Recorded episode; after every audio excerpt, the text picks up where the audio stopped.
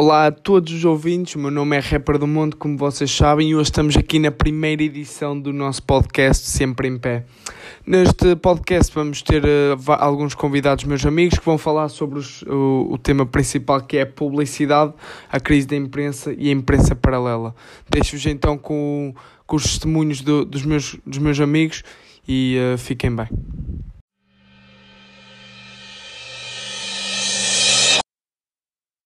Bem, Rafael, muito obrigado pelo convite.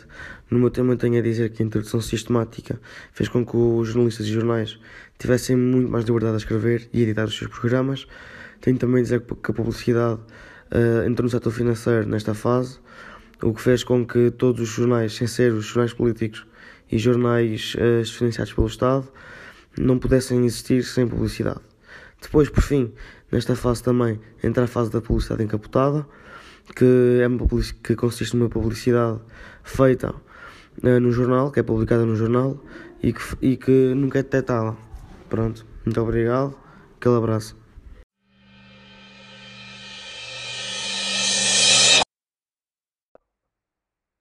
Olá Rafael, desde já agradeço pelo convite. É sempre uma honra falar contigo e para com os ouvintes deste podcast.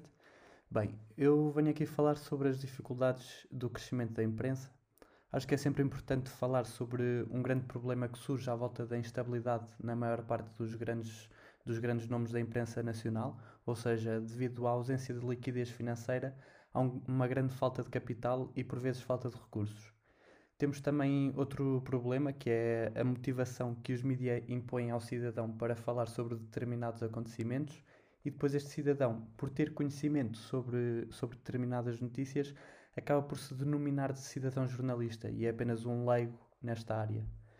Por fim, devemos falar também da omnipresença e das potencialidades que a internet nos traz, que em algumas vezes são boas, eh, mas também que obrigam a imprensa a refazer eh, algumas lógicas tradicionais da informação.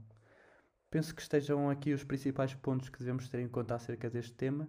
Mais uma vez, obrigado, Rafael, e cumprimentos para todos aqueles que nos estejam a ouvir.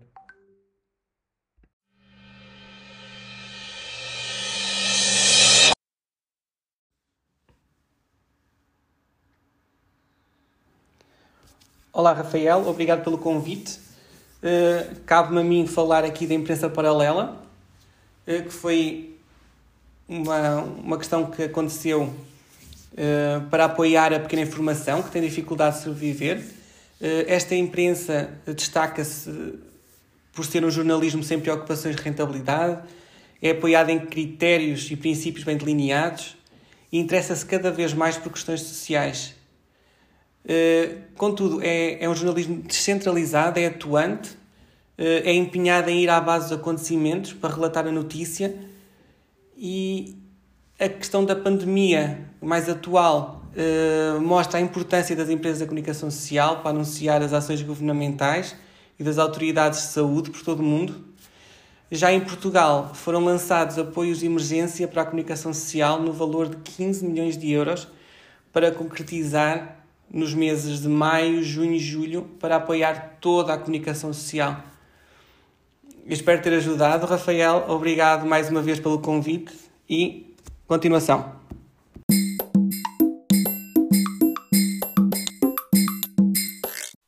Bem, e por hoje é tudo.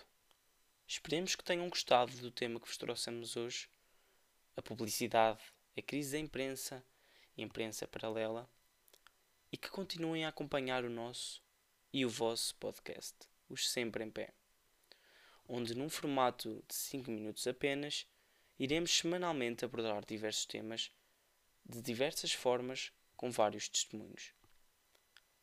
Este foi o primeiro episódio. Não percam os próximos e sigam-nos nas redes sociais.